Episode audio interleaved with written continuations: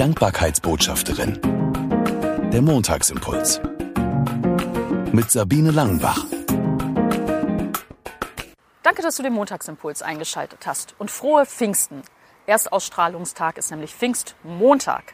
Pfingstmontag ist traditionell auch Mühlentag, habe ich jetzt gelesen. Und da stellen sich die Mühlen, die noch arbeiten, die historisch sind und wo man sich nur noch alles angucken kann, vor. Man kann sie besichtigen, nicht alle, aber ein Teil. Und so soll das Mühlenhandwerk noch am Leben gehalten werden. Mühlentag. Als ich das gelesen habe, fiel mir sofort das alte Lied ein, es klappert die Mühle am rauschenden Bach. Und als nächstes war es ein Ausspruch, der gar nicht mehr so geläufig ist. Früher, finde ich, hat man den noch öfters gehört.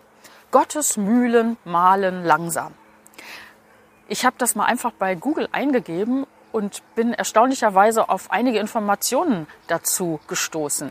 Dieser Vers geht zurück auf Worte aus dem zweiten Jahrhundert.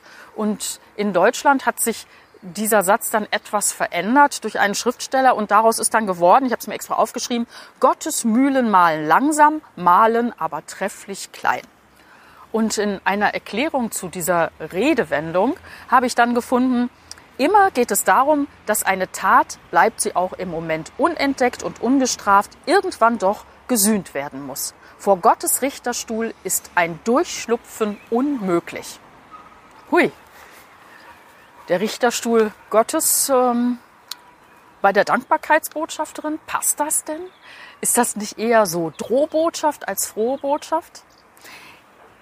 Nein, für mich nicht, weil dieses Wissen, dass auch Dinge, die jetzt Leute unter dem Teppich halten, die nicht offenbar sind, dass sie das eines Tages werden, dass Gott sagen wird, hey, jetzt komm du vor mir, jeder Mensch, und sag, was hast du auf dem Kerbholz, was hast du gemacht?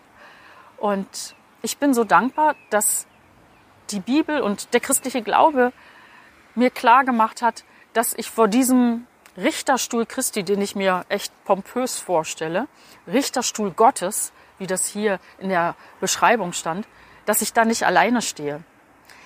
In der Bibel wird klar gemacht, dass Jesus derjenige ist, der mein Anwalt ist und der für mich eintritt und nicht nur ein gutes Plädoyer hält, sondern sagt, hey, ich nehme alle deine Sachen und stehe für sie ein.